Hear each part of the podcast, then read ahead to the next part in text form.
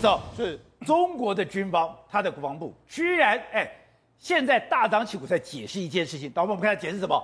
国防部说，中方向俄罗斯提供军事援助，全部都是虚假讯息。你觉得他只是澄清一次是吧？没有，看到没有？从国防部的发言人吴谦，然后呢开始夹洋谋独没有出路，然后一直不断的解释，哎，代表中国很在乎这件事情，当然也代表中国吓死了，现在他不敢。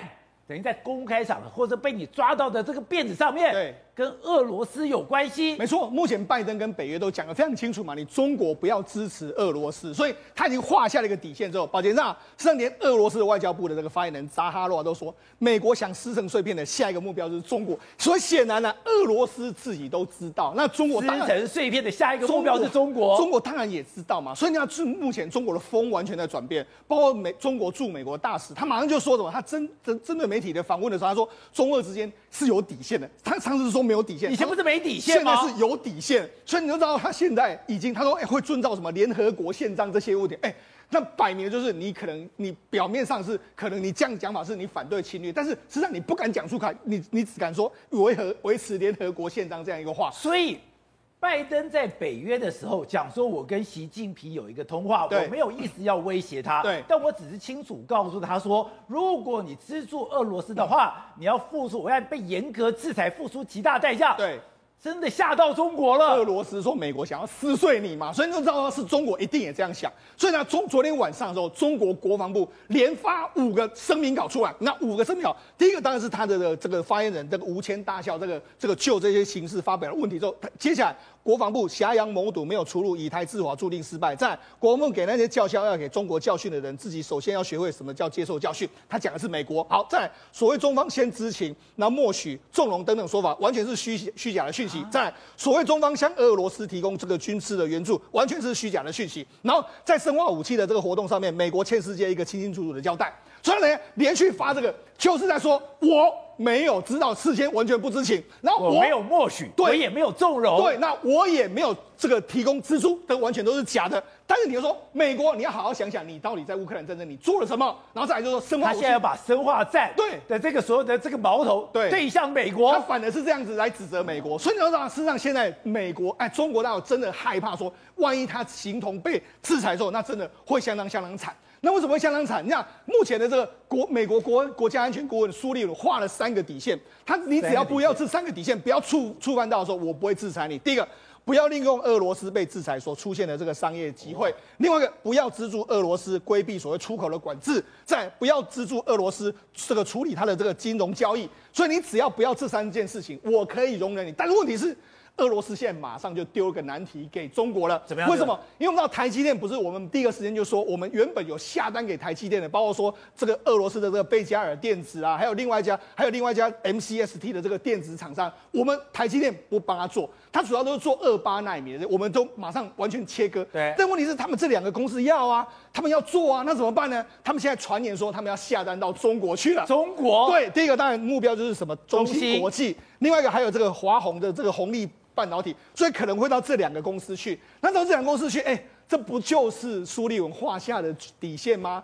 不要规避俄罗斯出这个出口的管制，还有不要利用被俄罗斯制裁出现的商业机会。你已经踩到这个底线，所以现在俄罗斯丢了一个难题给中国，中国如何接招？如果中国敢接下来之后，我觉得接下来的制裁就会出现。所以他现在，而且美国之前讲哦，谁敢去跟俄罗斯做生意？这一家公司，美国绝对有办法让你倒闭。对，好，那事实上对中国更不利的是什么？宝杰，那像俄罗斯跟乌克兰开打之后，哎，中国出现了一个非常诡异的现象。虽然人民币在上升，可是呢这这一段时间里面来说的话，中国所谓资金净流出是相当相当的大。你看，这是中国的资金的这个净流出跟净流入。当然，两千零二十年当时因为这个金，因为所谓的这个 COVID-19 的关系，它流出量非常大。对。但你看，它在一段时间之后，最近最近又开始流出。为什么开始流出？大家就说到底发生了什么事？宝就跟他讲，这个主要有两个原因。哦。第一个原因是什么？第一个，大家害怕中国会被制裁，因为呢，俄罗斯现在已经被制裁之后，他们已经没办法用到美金，没有用美金的话，你等于是在这里面你出不来。所以，现在很多在中国的资金怕什么？万一中国被制裁了，我出不来，那怎么办？所以能够跑的我就跑。再是什么原因？因为美国在升升息，他们没有升息，所以这个资金大量流出。但是我跟大家讲，这有可能会是一个非常长期的现象，因为非常长期的现象会开始资金大量的流出中国大陆。所以现在中国资金跑才刚开始，刚开始为什么？因为经过这一次的战争之后，你可以很明显，全世界分成两个阵营，一个叫做民主阵营，一个叫做集集团集权阵营。对，中国随时有可能会被制裁，所以随时那个铁幕真的要拉下来了。所以我才说资金可能会开始大量的从中国往外跑。那你想说，那你说的还是真的还是假的？我们只要看一个市场就好，那个市场叫做香港。哦，如果香港一直不断的往下跌，那告诉你资金就是不断的往外跑。因为为什么？因为中国中国的资金并没有办法直接往外跑，所以他们跑的路径是什么？从中国，然后透过所谓深港通或沪港通来到香港，然后再从香港跑出去。所以这个路线就是这样。所以你只要看香港。香港股市只要一直往下坠，就告诉你这个资金正不断的从中国往外撤，从不断从中国往外撤，就就是一个长线资金离开中国的一个非常明显的例子。那香港不就完蛋了吗？当然，香港是不不妙的一个情形。好，那除了香港不妙之后，我们跟大家讲，现在更不妙的是什么？俄罗斯。俄罗斯为什么？最近俄罗斯已经开始在出现一个抢货潮。那俄罗斯人很喜欢买这个白糖，因为他们他们喜欢喝茶，喝茶中都要加一个白糖。就那现在大家呢？这个这个俄罗斯的妇女为了抢白糖，完全这样挤成一团啊！还不是挤成一团，他们所有有白糖的地方，大家完全都是这边挤来挤去，大家都要抢这些东西。超市里面东西完全都没有了。那你知道，事实上甚至怎样？他们很多超市目前都没有东西。你看，这在圣彼得堡，圣彼得堡德堡的一个芬兰超市，现在完全芬兰品牌的来芬芬兰人这边开的完全都没有。包括说，你看很多超市现在是你要限购，譬如说面粉，一人只能买一包。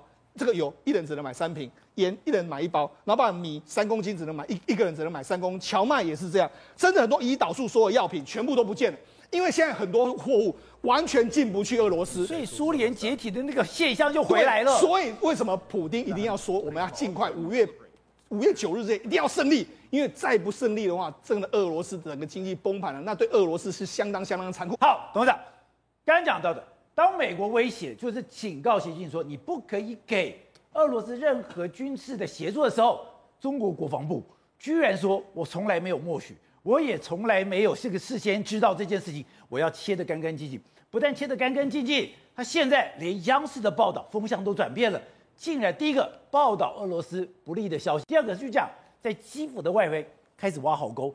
挖壕沟就代表你已经踩手势了。对，整个战事非常焦灼。那原来的一个礼拜前的消息，全部都是要准备攻下基辅。其实他第一个作战目标就是要把基辅拿下来，对不对？对。搞到一天一个月了，拿不下来。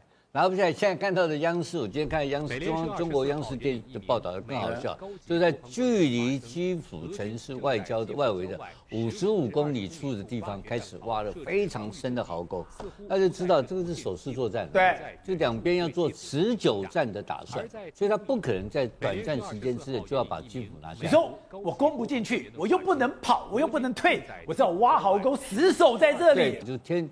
天天使也不在俄罗斯这边嘛，这是第二个现象。那第三个现象，他他的最近你注意他谈判的条件里面，最坚持其实只有两点，是哪两点呢？两个地区就是就是要乌克兰承诺承认他的克里米亚的主权跟他的顿巴斯的主权嘛，对，就那两个共和国的主权，就是整个乌兰跟乌东地区怎么为什么要打这个这个马利波马利波打那么狠？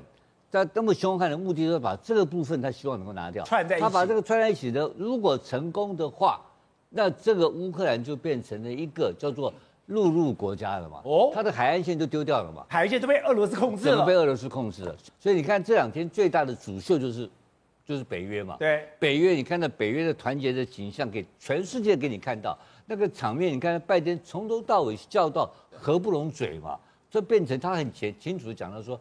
美国要来领导这个，承担这个领导世界的责任，是，他要变成美国来领导世界了嘛？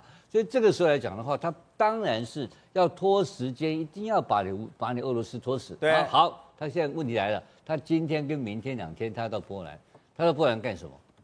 这我们都不知道，因为这个美国人搞事情啊，会很奇怪，是他他不可能，对啊。他不能坐个飞机跑去来看看什么难民营啊，啊，看看部队还是走掉，不不是这样子嘛？我不知道会有什么怪事发生，但我相信一定有非常抢眼、抢眼球的、吸眼球的动作会出来。你说我不会平白无故、莫名其妙来此一游，我来此一游一定会写下东西？对，一定会啊，因为记者也问他这个问题。Bloomberg 昨天记者，我听了原文在问他这个问题啊，他最后他讲讲一半，他说：“I will see people，我要见人，这什么名堂？见谁不知道？”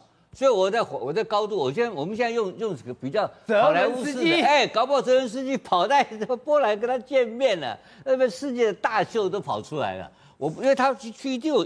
他一定要干什么事情、啊？所以这个休探才要刚上场。对啊，我认为休探是在波兰上场，他不可能是个土包子，包个糟老头跑到那边会里晃两下，给你看看赖明仪握握手，对不对？不是干这个事情的人，他是一直干一个好莱坞式的表演。特别是他现在民调那么低，我需要有一个这个。他已经很高了，他现在唱了，他现在越来越强了。他只要到第一线前线去，他一定有动作嘛。他不可能没有动作，所以我认为今天要注意观察他到那边干什么鸟事，他一定有作秀，他做一个非常大的秀给全世界看，而秀出来就是他的拳头比你大很多啊！林北假力告告，就是玩这个东西嘛。那你看，相对之下来讲的话，当然这是他们另外一个策略，就是现在很简单嘛，拖中国下水嘛。啊，中国有够衰的，中国大陆衰到了极点，他现在什么事都没有干，就每天被骂，每天被骂。他现在像什么打桥牌，妈打到下风的时候，对方怎么出牌，你只能跟。然后拜登昨天还宣布，你连还水的余地都没有。他，他还宣布了一件事情，他说我们现在欧这个 NATO 啊，这个欧盟要成立一个单位。来监督这个有任何国家去支援这个俄罗斯啊？那这摆明了就是监督一个国家，就是中国嘛。大家全世界一起来监督，他现在就跟你打群架。他在去北约之前，他是一个人单挑，对，单挑中国嘛。现在不是哦，我现在跟你分享，你知道我跟他讲那么多话，现在再来，大家一起来扁他，围殴中国，就干这个事情嘛。他就是，所以他现在干的事情，他他高兴的不得了。所以我说，除了要围殴中国，要开始要组织一个团队、一个机构哦，要来监督中国有没有去帮助。我认为是中国一家嘛，不然谁敢帮他？谁敢帮俄罗斯？那另外一个最重要就是，我们看今天到明天这两天，他的波兰到处演出什么样的一个一个惊世的骇俗的一个大秀，这才是好玩的。好，所以几位接下来的戏码。是整个全世界，而且因为打西方世界要围殴中国吗？现在看到了俄罗斯外交部的发言人居然讲，美国想要撕成碎片的下一个目标就是中国了。更不用讲，拜登讲，我跟习近平有相当坦率的对话，讲得很明白，没有，我没有要打算恐吓中国，我心平气和告诉他，你要搞清楚，中国敢援助俄罗斯侵略，就要付出惨痛代价。像习近平最怕的就是拜登，你没有恐吓我，你没有恐吓我，用心平气和跟我讲，我才觉得害怕。因为你现在不知道你这个底子你卖什么葫芦，葫芦里卖什么药，而且你美国是不是已经准备好？而且你每天是不是在监视我们？我举个例子哦，你传后啊？对，我举个例子，我们台中啊都很多做工具机的，那我们做很多工具机，只要一出口，只要到高台中港，然后准备要运到北韩去的时候，美国马上过来了，然后告诉我们的政府说，哎，把它挡下来。但美国为什么会知道哎？我们又没有去跟美国人讲，美国是时时刻刻都在盯这个事情啊，他们各国都在盯。的工具机想要偷偷运到北韩，对，知道。所以他各国都在在盯，不是只有。盯台湾不是只有盯中国，他各国都在盯，日本啊，各个国家都在盯，所以就是说，对中国来讲的话，他现在苏立伟告诉你啊，哎，你现在到目前为止，我还没有看到你送东西到俄罗斯去，就代表说我每天还在盯着你，看不东西送过去嘛。所以对中国来讲的话，现在怎么办呢？偷偷运好像也不行，不运的话好像对不起老大哥普丁。然后，但是我可不可以走第三第三管道、第三国出去呢？美国也会盯上。所以就是说，对中国来讲，现在没有错。如果你今天在这个这场表现当中呢，这个对对美国来讲，或是对这个呃欧洲来讲的话，呃没有办法交代的话，那美国跟欧洲来讲，就是现在联合在在打理中国啊。我现在不懂是欧洲跟中国其实有很大的利益交换，有很大的利益的纠葛。那欧洲可能在制裁中国上跟美国利益一致吗？因为这是乌克兰的事情，就是乌克兰的事情，就是原本是香港事情，中国跟。欧洲的关系已经开始搞坏了，但是今天又看到乌克兰事情，你竟然一开始就站在普京这一边，哦、所以这个欧洲来讲的话，整个反过去了啊。所以反过去之后，接下来你要回到原本的这个良好关系，已经没有机会了。但对中国来讲的话，他也害怕经济制裁被普丁牵连啦、因为你现在虽然看了，如果我们把总整个中国在去年来讲的话，对外的贸易额的依存度来看，跟美国之间达到百分之十四左右，跟欧洲之间也大概这个数字。所以在日本、澳洲、美国、欧洲全部加起来的话，他们总贸易额依存度大概百分之占百分之四十五，也就是说中国是出口到这个地方去了。过往来讲，他是采取闭关自守的这个策略的时候，没有什么影响。但是当他改革开放之后，他现在大量的这个厂商或者是怎么样要出口到这些国家去，如果说今天被经济制裁的话，他的百分之四十五怎么回复回来？他出口到印度吗？出口到东南亚国家吗？不可能的事情。而且俄罗斯就算填补也填补不了这百分之四十五了，这会让中国的整个经济状况更加惨烈。所以如果说他站错，他现在已经站错边了。但是如果接下来做的事情更加绝的话，这时候当西方国家的这个经济制裁除了砍向普京之外，也砍向中国，这时候对中国整个经济状况可能会严加的崩盘。